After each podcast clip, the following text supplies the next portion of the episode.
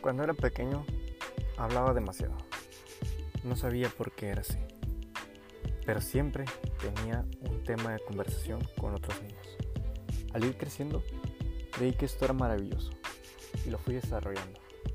Entonces, siempre era un centro de atención entre las demás personas. Por ello, hoy creo que expresarnos es una gran herramienta y es una necesidad.